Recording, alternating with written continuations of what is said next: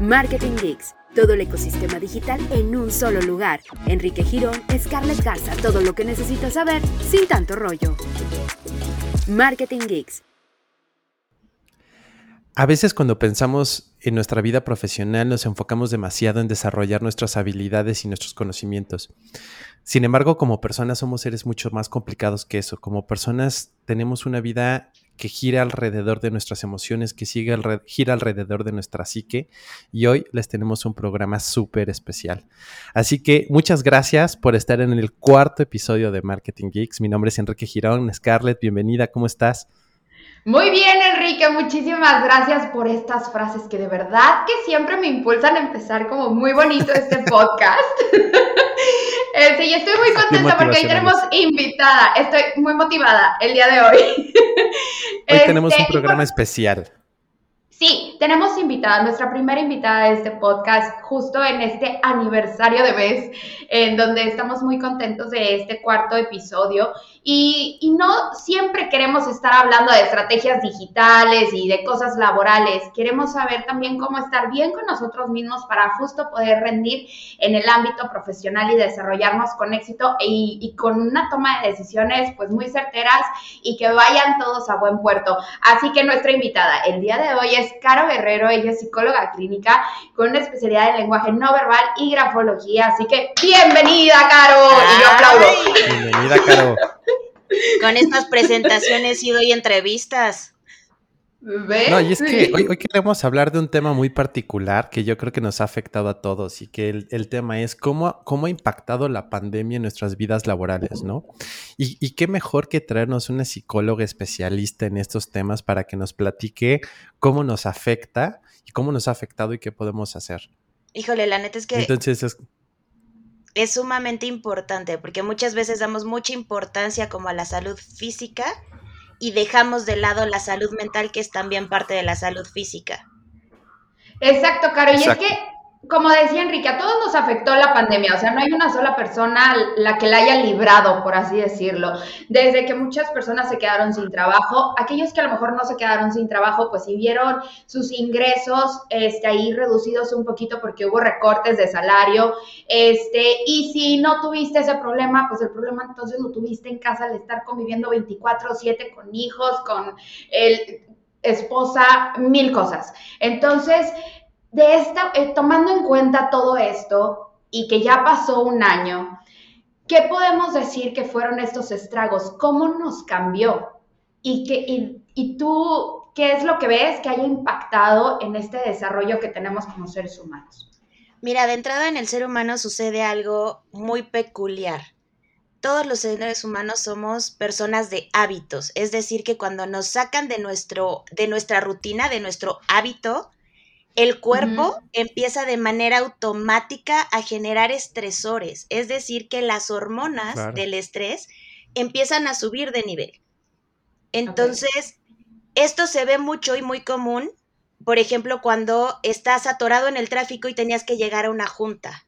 Es algo que no es en tu rutina habitual y te empiezas a estresar y te empiezas a poner de malas y por ende dejas de pensar tan claramente, ¿no? Como comúnmente lo, sueles hacer. Ahora imagínate en una pandemia en donde evidentemente una había incertidumbre, nadie sabía qué iba a pasar. Teníamos suposiciones y en algunos casos hasta ideas conspiranoicas. Dos. ¿Sí? Tengo unas muy buenas, luego se las paso. Empezó este tema de que en nuestro gobierno, de menos en este país, en México, pues sí, de repente no había ni siquiera certeza de información fidedigna, ¿no? Y entonces de repente era como, o sea, si me da me muero o no me muero, o alguien quería que nos dijera como exactamente qué sucedía y hasta la fecha no ha pasado, ¿no?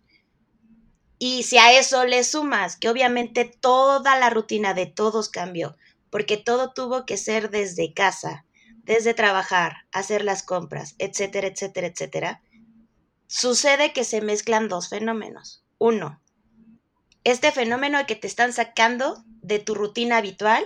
Y dos, el fenómeno que sucede cuando te sientes privado de tu libertad. Cuando sientes que no tienes este poder de elección, este poder de decisión, entonces empiezas a, a, generar unos niveles de ansiedad y de estrés que Dios bendito. Entonces, sí, era, como estar encerrado. Es una cosa... a, pesar de que ya estuviéramos encerrados, ¿no? Era un, era un estrés por estar encerrados que, fue muy difícil de manejar, ¿no? Así es. Entonces, la mayoría lo que hizo fue que al principio pues era una gloria porque las juntas era, ya sabes, el pantalón de la pijama y la parte de arriba la camisa godín. Y entonces ellos sentían que pues perfectamente no pasaba nada y no faltaba el godín que se paraba y pues se le veían los boxers, ¿no? Si bien les iba. Este, empezaron a sentir así como de, pues qué rico, ¿no? Me puedo levantar un poquito más tarde porque no me tengo que que ni meter a bañar, ¿no? O sea, literal nada más me paso tantito limón en el cabello y con el gajito aquí ya me presento a mi junta y no pasa nada, ¿no? Y entonces empiezan a modificar los hábitos no solo de manera social, que fue como lo primero que se afectó, sino también los hábitos internos. Empiezan a cambiar los hábitos para dormir, empiezan a cambiar los hábitos alimenticios. Obviamente se cerraron gimnasios y pues es como la fuente en donde muchas personas sacan todas sus frustraciones, iras, estreses, etc, etc. Y pues de repente, al pon tú el primer mes, dos meses, hasta Bárbara de Regil motivaba. Al tercer mes ya decías, Dios bendito, por favor, ¿qué es esto? O sea, necesito volver a encontrar como mi, mi riel, ¿no? Mi caminito. Entonces, sí, claro, al principio... Dime, dime. Al principio hasta parecía como algo padre, ¿no? O sea, eh, o sea por ejemplo, en mi caso, al, al, principio es, digo, nosotros ya hacíamos home office de vez en cuando, pero lo, lo hacíamos eh, el día que hacías home office hasta lo disfrutabas, ¿no? Como que disfrutabas tener un poquito más y creo que cuando nos dijeron se van a encerrar, yo de momento pensé, ¡uh, qué padre, ¿no? Vamos a hacer home office siempre, voy a ser más productivo. Pero sí es cierto, o sea, la, rutina incluso de hacer, tener que hacer ejercicio en casa llegó a un punto que era bien desmotivante. Es que es horrible porque quieras o no, incluso el trayecto a tu trabajo, aunque te quede lejos de casa, era tu tiempo contigo o con quien fueras acompañado, ¿no? este, estos lapsos en donde tenías que interactuar con la gente más allá de tu entorno cercano, de tu familia o con quien compartes hogar, es parte de la dinámica de ser un ser social. Y entonces cuando te ves obligado, cambia todo. Creo que esto que mencionas en esta alteración que tuvimos, perdimos algo muy importante que era la estabilidad en esta incertidumbre y ya no te sentías estable económicamente, emocionalmente, familiarmente, o sea, todo se disparó, todo se descontroló. Eh, y eso, por ejemplo, para muchas personas sí pudo haber sido más evidente. En mi caso, que llevo haciendo home office cuatro años, que si bien a lo mejor no estaba en casa porque me iba a una oficinita y, y tenía este tipo de interacciones, yo sentía que a mí no me había afectado en nada. Hasta que empiezo a salir un año después y en lo personal me siento, bueno, ya ahorita creo que ya no, pero sí me sentía como en cámara lenta todo el tiempo, ¿sabes? Como que hasta tardaba en razonar al momento del chiste, de la conversación. Yo sentía como que todo giraba en cámara lenta. Y es que esto pasa porque, mira, si yo te digo que la forma en cómo afrontas cada conflicto depende de tu personalidad, y que tu personalidad depende de una cantidad impresionante de factores que tú no controlas, en ese momento entiendes que por supuesto que cada persona va a reaccionar de forma diferente, porque cada persona tiene habilidades diferentes para afrontar cada conflicto que se le presente. Desde un conflicto muy pequeñito como me falta un ingrediente para X receta, hasta un conflicto mayor como me quedé sin chamba y tengo que mantener a mi familia, ¿no? Todo depende de las habilidades que tú como individuo puedas tener y desarrollar. Pero si aparte de esas habilidades que puedas tener de manera natural, no se tiene como esta cultura de darle importancia que se debe a la salud emocional, que es parte de la salud física, porque al final del día la salud emocional, las emociones regulan muchas, muchas funciones orgánicas del cuerpo. Esto quiere decir que si yo no manejo bien, por ejemplo, mis emociones negativas, estas emociones negativas tarde o temprano se van a representar en el cuerpo en síntomas que ya tenga que tratar a lo mejor algún médico, ¿no? Entonces, por ejemplo, las personas que no duermen el periodo de tiempo que deben de dormir para descansar, porque es el periodo que tu cuerpo necesita como para resetear y volver a empezar con energías si empiezas a tener síntomas, por ejemplo, que si ya me duele la cabeza, que si siento pesados los ojos, a veces hay hasta congestión nasal. Todo este tipo de síntomas pueden tener un trasfondo emocional no manejado. Y entonces se da mucho la importancia de, es que yo por eso hago ejercicio, está perfecto. Pero cuando se habla de emociones, se habla de cómo las vives y cómo las dejas ir. Porque una emoción a la que le agregas un pensamiento se convierte en un sentimiento. Y ese sentimiento va a tener dos vías, o positivo o negativo. Y eso va a depender del pensamiento que le des. O sea, si alguien, por ejemplo, en este momento, ¿no? Eh, de repente irrumpe en mi casa y vivo sola, pues obviamente puedo tener dos emociones.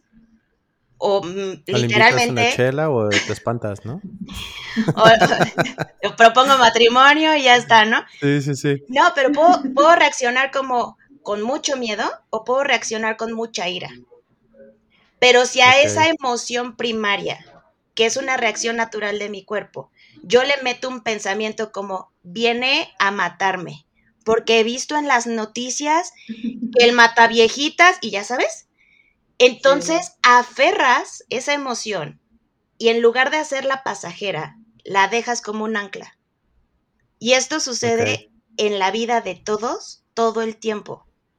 Ahora, a eso súmale la incertidumbre laboral, la incertidumbre económica y la incertidumbre profesional, por supuesto que era la fórmula perfecta para el caos. Claro, te vuelves loco encerrado en tu casa tú solo, ¿no?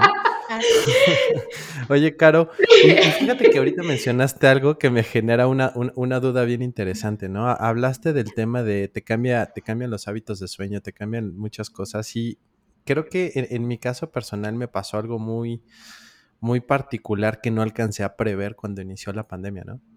Ahorita lo decía Scarlett muy bien. Nosotros ya estábamos muy acostumbrados a hacer home office. Hasta cierto punto era algo, algo padre que disfrutábamos y, y, teníamos este, este beneficio.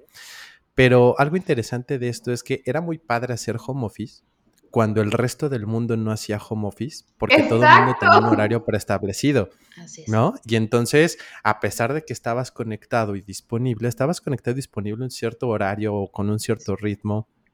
Y, yo tenía tiempo para hacer mis cosas, ¿no? ¿Qué me empezó a pasar? Que pues me, me costó mucho trabajo de entrada empezar a hacer ejercicio en casa mucho, mucho trabajo, ¿no? Este, a pesar de que estaba haciendo mucho más ejercicio que antes, porque no me tenía que trasladar al gimnasio, pero también mis hábitos alimenticios cambiaron para mal, porque entonces ahora ya no tenía tiempo para alimentarme bien, ¿no? Entonces empecé a comer medio mal y después empecé a dormir mal, porque después la, la, necesidad de disponibilidad que se necesitaba en la oficina era otra, o sea, eran 11 de la noche y seguías recibiendo llamadas, mensajes, trabajando, ejecutando, por supuesto para el momento en que me iba yo a la cama, seguía yo con, con, el ratón a todo lo que pensando en pendientes. Y, y no entiendo cómo es que ¿Cómo es que esos hábitos eh, eh, y el home office nos cambiaron o nos afectaron de una manera positiva o negativa? O sea, desde tu perspectiva clínica, ¿qué, qué pasó? Mira, sucede que en el momento en el que se da por sentado que estás trabajando desde tu casa, que te vas a ahorrar el tiempo de los trayectos eh, de tu casa a la oficina o de tu oficina a ver un cliente, etc., etc., etc., de cierta forma, en niveles jerárquicos dentro de una organización, se tiene esta creencia de, pues tiene más tiempo. Y entonces se empiezan a perder como los límites que se dan como por hecho cuando trabajas de manera presencial. Si a eso le sumas que las personas tenían tanta incertidumbre que dejaron de poner límites asertivos en cuanto a decir, por ejemplo, a ver, jefe, una cosa es que sea home office y otra cosa es que sea 24/7 y que yo sea tu esclavo, por favor. La esclavitud se abolió hace años. Entonces. Sí, pero tenía chamba, ¿no? Entonces había que cuidarla. Y, claro. y este, y como no sé si iba a poder conseguir otra chamba en tiempos de pandemia, pues calladito me veo más bonito. Justo eso. Y entonces tú solito te ibas poniendo como en este papel de, pues es lo que hay. Porque con qué, con qué seguridad, si no hay seguridad alguna en el mundo, con qué seguridad dices, a mí no me hablas así, chiquitito. evidentemente era como, háblame como quieras, pero págame. O sea, mientras yo vea dinero en mi cuenta, mírame, te limpio el piso, no pasa nada, ¿no? No, y es que aparte los canales de comunicación se ampliaron, o sea, WhatsApp nos hizo un gran daño, es que ya te escribían a cualquier hora. Y aparte es como, vi que me leíste, porque no me has contestado. O sea, yo eliminé palomas azules, eliminé todo, pero este, cuando no puedes o cuando tienes un jefe que, que yo no sé, ¿se le llama acoso, Caro? ¿Podría llamarse acoso a esto? Mira, hay una terminología que actualmente afortunadamente ya está entrando como mucho en vigor, que se llama mobbing. El mobbing es el acoso laboral. Con acoso no me refiero a, a, un acto de índole sexual, no necesariamente. Claro que entra dentro de las características de, pero no es único y exclusivo. Entonces, el mobbing, lo que sucede o lo que sucedía con anterioridad, es que solía darse de forma vertical, es decir, de jerarquías arriba a la tuya, en una posición laboral, ¿no?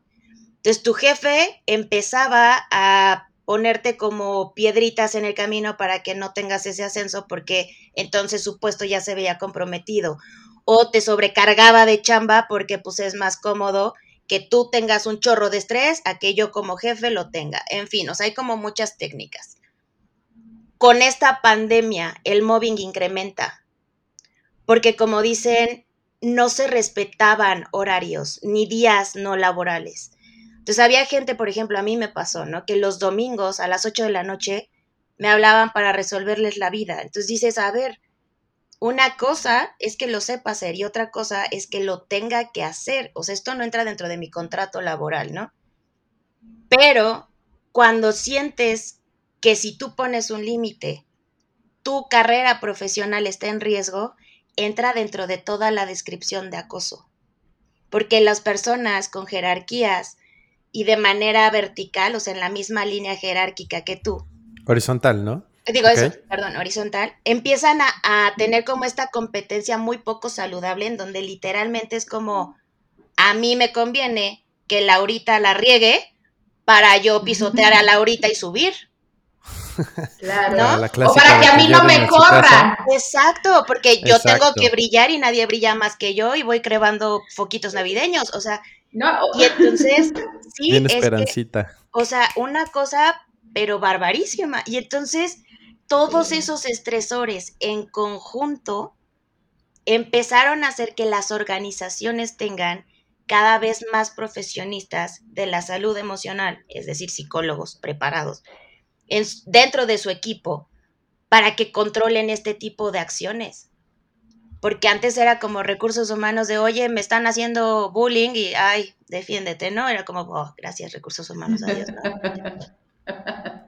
Oye, pero, pero ¿sabes qué? A mí me ha tocado organizaciones en donde de repente pasa al revés, ¿no? En donde de repente este, la parte de recursos humanos bajo el pretexto de pertenecer a un Great Place to Work en donde tienes un cierto checklist que tienes que palomear y una lana que pagar para poder tener el sello, este, ya se pasan al otro extremo, ¿no? Y ya se pasan al extremo de justificar gente floja y de justificar este, que la gente no haga su trabajo y de tener que tolerar el que la gente no cumpla con su contrato laboral para, para poder tomar una decisión, ¿no?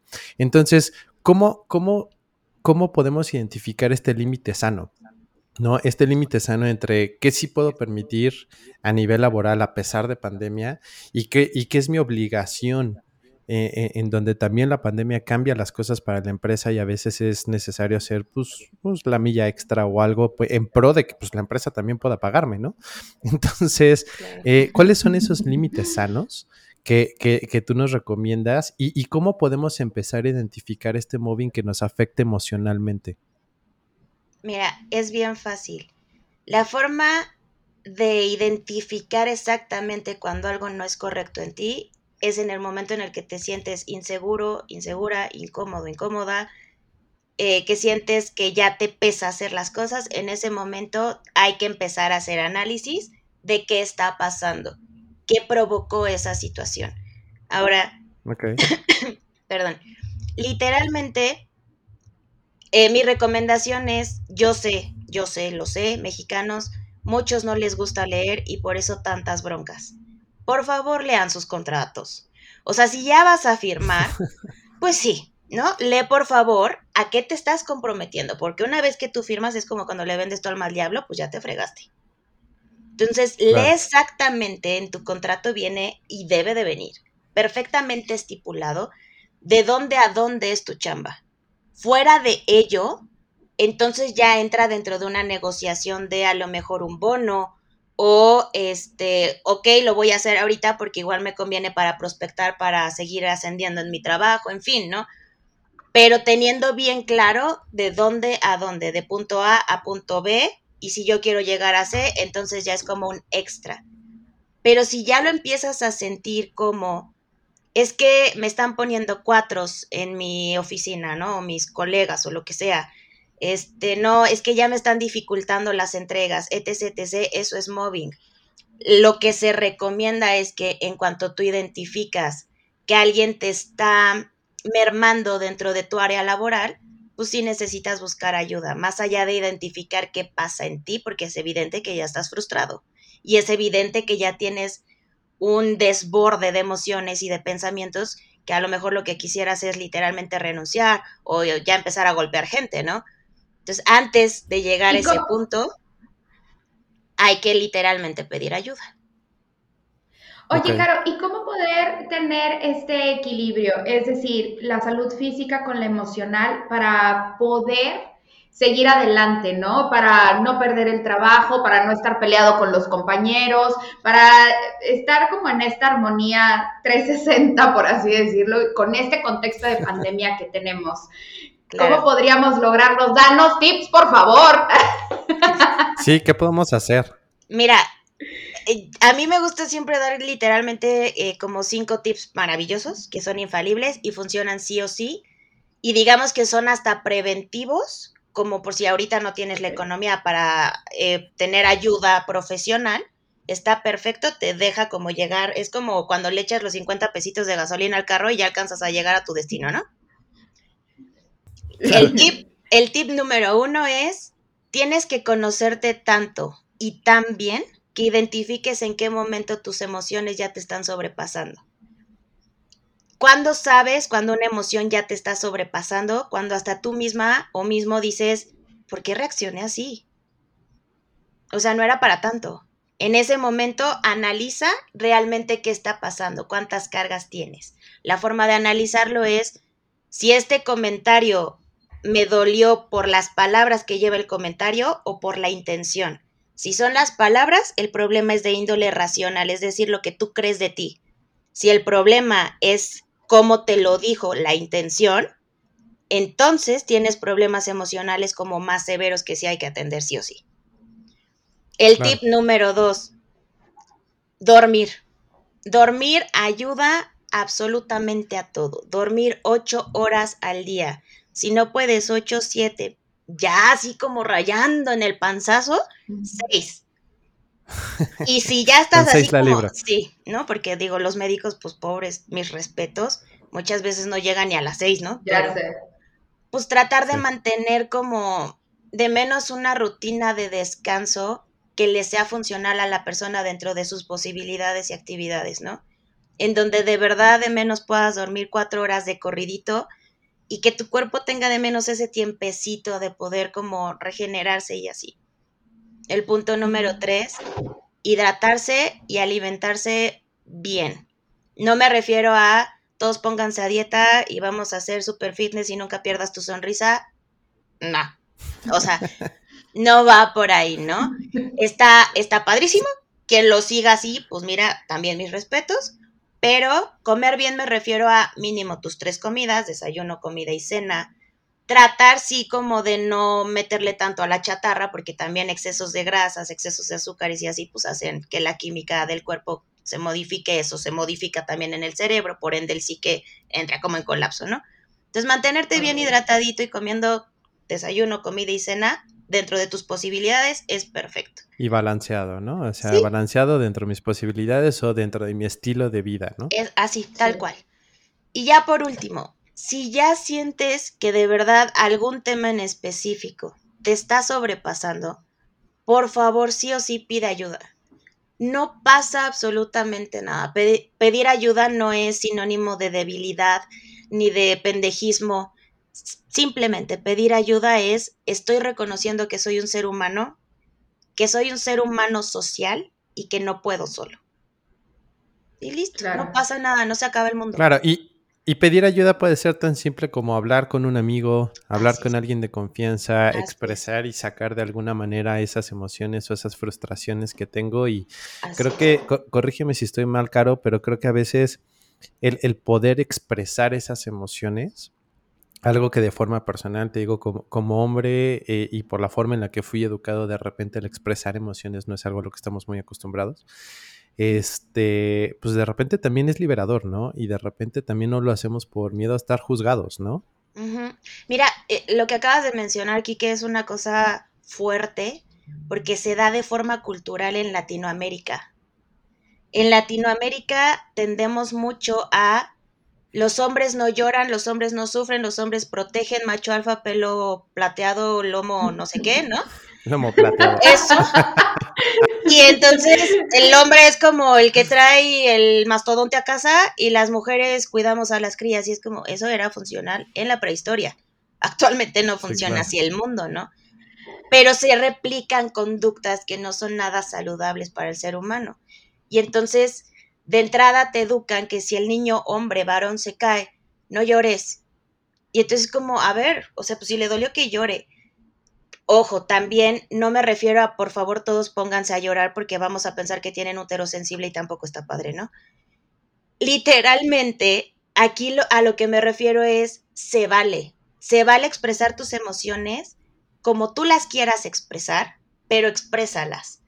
Entre hombres se da mucho, por ejemplo, que eh, a lo mejor se van con sus amigos, hombres también, a tomar que si la chelita y no sé qué, bueno, pues ahí pueden platicar, ya con platicarlo, sacarlo, el proceso del alojo de esa emoción es muy diferente. Es como cuando las mujeres nos vamos por el café y deshacemos el mundo y lo arreglamos al mismo tiempo. Lo mismo los hombres con sus chelitas. Y está perfecto. Siempre que no caigamos ni en extremos ni en excesos, ¿no? Exacto, o sea, todo con medida. no caigamos ni, ni, en extremos ni en excesos. El chiste es liberar la emoción, platicar la emoción, ¿no? Así es. Sacarlo del sistema. Caro, quería aprovechar ahorita que mencionaba este Enrique en esta cuestión de género. Eh, por ejemplo, en las mujeres, si tú vas y, y haces algún argumento o planteas una situación o estás, estás loca, te estás quejando, él está bajando ¿Sí me explico? Entonces, independientemente del género, si pudiéramos o nos pudieras decir de qué manera poder plantear una situación con un colega de trabajo o con un jefe de una manera adecuada o asertiva, ¿cuál sería? La forma correcta de hacerlo es comunicarlo tal cual, es decir, a la hora que yo me voy a expresar con quien sea, sea laboral, sea social, sea familiar, va a funcionar de, maneras iguales. Es literalmente ir al grano. ¿Qué quiero? ¿Cómo lo quiero? ¿Cuándo lo quiero? Y hacerlo de forma empática, no impositiva, porque una cosa es lo que yo quiero, cómo lo quiero y cuándo lo quiero, y otra cosa es lo que la persona quiere, cuándo y cómo, ¿no? Digo, si se empatan, perfecto, buenísima onda. Si no, entonces podría haber un conflicto. Entonces sí hay que ser como muy cuidadosos. Tratar de comunicar lo más certero posible te ahorra un chorro de problemas. Es decir, aquí se acaban las indirectas, aquí no es, ¿cómo no supiste que quería un chocolate pedazo de animal? Pues, ¿por qué no me lo pediste? Lo mismo funciona en el ámbito laboral. Oye, necesito que me mandes por favor el correo de Fufififafa X a tal hora porque tenemos que entregar este proyecto y no sé qué. Claro, ok, sé perfecto a qué hora tengo que, enviar las cosas, ¿no? Oye, ¿sabes qué? Ahorita se me está complicando esta chamba. Eh, necesito, porfa, que me ayudes. O sea, ¿te parece si micha y micha? Oye, ¿sabes qué? En este momento siento que me estás cargando muchísimo la mano habría forma de que alguien más del equipo me pueda apoyar para sacar adelante la actividad. Oye, eh, jefe, ¿sabes qué? La verdad es que siento que en este momento el tono no está siendo el correcto. Corrígeme si me equivoco. ¿Me explico? O sea, decirlo. Claro, como, muy asertivo. Así es. O sea, es asertivo, directo, sin. Sin rodeos. Así es. Sin adornos. Así directas, ¿no? Entonces, decirlo, pero decirlo en el momento en el que sucede. Porque muchas personas dicen, no, yo prefiero quedarme callada y cuando se me pasa el coraje, pues cuando se te pasa el coraje ya pasó la oportunidad y entonces se puede hacer el problema mayor. Decirlo de forma asertiva es decirlo en el momento correcto, en la, en la entonación correcta y con la persona correcta. Tus compañeritos de trabajo no son los correctos porque eso ya entra en chisme. Si quien te hizo enojar fue tu jefe, hay formas muy respetuosas y muy asertivas de decírselo y no pasa nada. Claro, entonces comunicación asertiva. Bueno, pues mis queridos marketing geeks, yo creo que eh, lo que podemos concluir de la plática de hoy es que el, convertirnos en buenos marketers o en buenos profesionales no implica nada más la ampliación de nuestros conocimientos o, la creación de mejores técnicas o dominar más, técnicas dentro de nuestra profesión. Yo creo que la intención del podcast del día de hoy y darle este giro distinto al podcast del día de hoy es que es muy sencillo. Eh, la salud mental es tan importante como nuestra salud física y tan importante como el desarrollo de nuestras habilidades dentro de nuestra profesión. Así que tomémoslo en cuenta, observémonos. Creo que lo que nos decía Caro es aprendamos a observar cuando hay un factor que nos estresa. ese esos factores estresores pueden afectarnos de manera física y emocional aprendamos también a poner límites sanos dentro de nuestras relaciones personales y laborales, de la manera en la que se hayan visto afectadas dentro de esta pandemia, por estar encerrados, conviviendo más tiempo con nuestras familias, amigos, este, por estar conectados más tiempos a la oficina. Me parece que, el establecer límites sanos para que la, relación se vea beneficiada en ambos caminos es una parte importante. Y por último, pues eh, este equilibrio entre salud física, emocional y tus vidas profesionales y personales es bien importante. Seamos asertivos, si tenemos dudas, preguntemos, si algo nos molesta, digámoslo. Así que, mis queridos geeks, Scarlett, Caro, muchísimas gracias por acompañarnos en este nuestro primer mes de estar grabando este podcast. Me parece que ha sido algo increíble. Ah, muchas Así que, sin más, que tengan una excelente semana. Nos vemos, Scar. Gracias, Gracias Workstars. Bye. Bye.